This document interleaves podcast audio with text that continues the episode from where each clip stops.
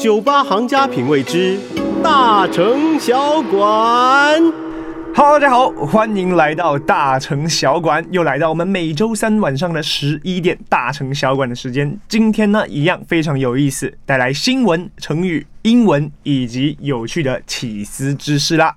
首先，我们要讲到的是第一篇新闻呐、啊，日本禁酒令引发路边饮酒的问题，涩谷的上班族啊自发的形成巡逻队来宣传宣导啊。什么情况呢？日本政府啊在日前颁布了第三度紧急事态宣言，那其中的细则里面呢、就有要求到啊提供酒类的卡拉 OK 啊、餐厅等场所暂停营业，那其余餐定呢，则在晚间的八点的时候呢，就需要提前打烊啊，有点类似一种宵禁的感觉。然而，这项令和禁酒令啊，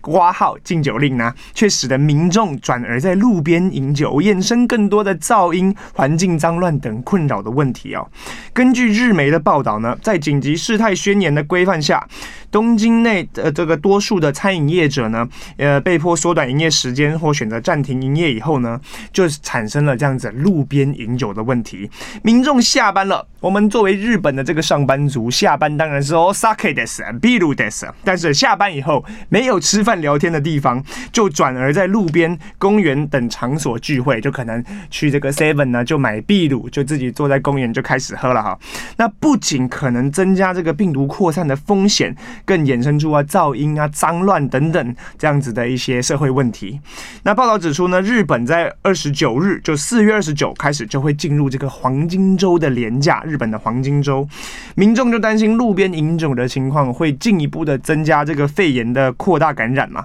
所以在二十八日晚间热闹的东京涩谷区就出现了数位上班族沿车遭这个沿车站周围啊，就举着这个巡逻的牌子，然后从晚上八八点开始后呢，大型看板啊，这个路灯啊，都慢慢的熄灭了啊，都餐厅都开始暂停营业了，那路边呢就开始聚集了一些把酒言欢的下班的上班族们，那。同样好笑的是，这一群在路边喝酒的人呢，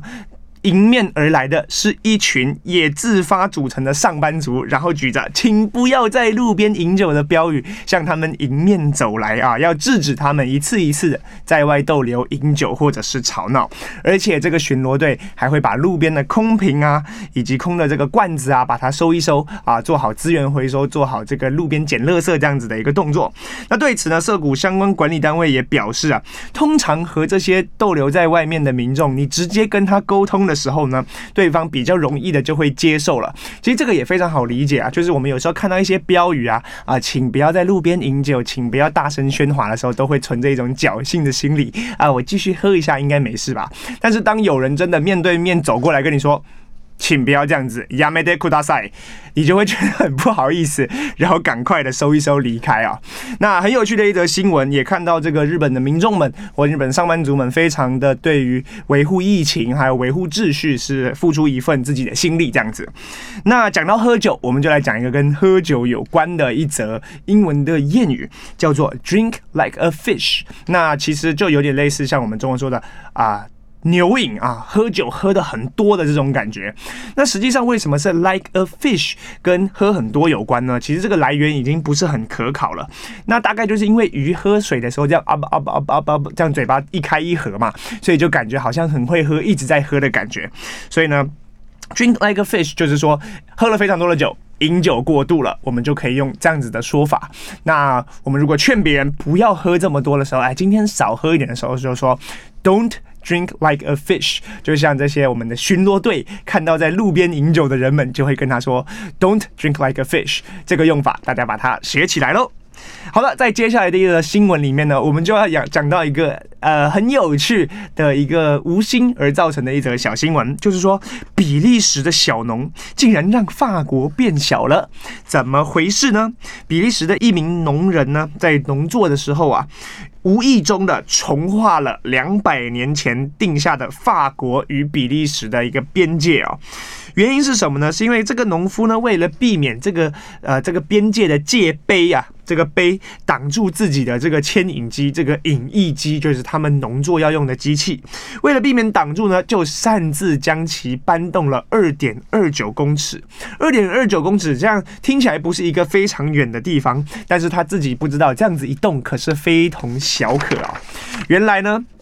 这个。碑呢是代表着法国跟比利时的这个边界，而这个边界呢，早在一八二零年的时候，法比两国的这个签约叫做克特雷特条约就已经签好了，这是我们法比的边界，长达六百二十公里。今天这位小农就把它搬走了。我觉得更有意思的是，对此呢影响到的比利时的那个当地的这个市，还有法国的这个市，两位市长的这个发言也是非常的可爱。也非常的大气啊！首先呢，我们比利时这边埃尔克利纳自治市的这个市长，他的名字叫做拉沃，他就很有趣的开玩笑，就是说哦，我们这个农民啊，把比利时的领土给增加了啊。他说呢，这不是个好主意，但是呢，我个人是很乐见我的城市变大了。但是罗克河畔布希尼的市长可不会同意。那另外，我们镜头转到我们的罗罗克河畔布希尼的市长这边，他就说：“嗯，开玩笑的讲啦。”我们应该不会希望这件事情爆发新的边境战争吧？那当然啦，在有趣的打趣的去评论这件事情之外呢，比利时的政府也打算去跟这位农民先谈一谈呐，试图说服他把这个碑搬回原处啊，就啊大事化小，小事化无。但是如果跟这个农民交涉无果的话，这件事情就会上升到外交的层级，就要召开这个法比边境的这个委员会的会议。上次召开的时候已经是一九三零年了，希望这位农民可以听得进劝，好好的把这个碑移回去啊，大事化小。好了，讲到了我们的边界这样子的一种感觉呢，我们用中文可以说一个成语。类似这样的感觉，叫做泾渭分明。泾渭分明是哪两个字呢？一个是泾水，一个是渭水。泾呢，就是啊、我们就是经过的经，把这个密字边改成水字边；而渭呢，就是我们肚子的这个胃，再加上一个水字边啊，形容的呢是两条河流。那其实泾水是渭水的支流，泾水呢原出于甘肃省，然后流入陕西省以后呢，汇入渭水这样的一种感觉。那在《诗经》里面呢，就有一道说。精未精以渭浊，时时其止。那它的意思表示的就是说。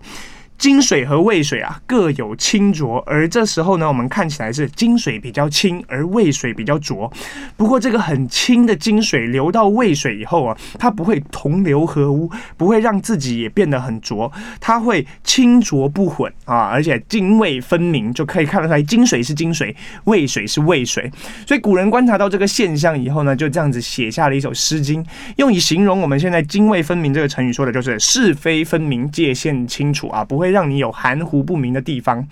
那我们地理学家就会出来说啦。实际上来看的话，泾水跟渭水呢，其实并没有泾渭分明这样子的效果啊。清浊也是没有一定的，是随着季节以及两个河的水位去决定它的清或浊。但是我觉得古人能从这样子看到的景象，去转化出现在我们所说的泾渭分明的这样的意思，也是非常的具有智慧的。那再来。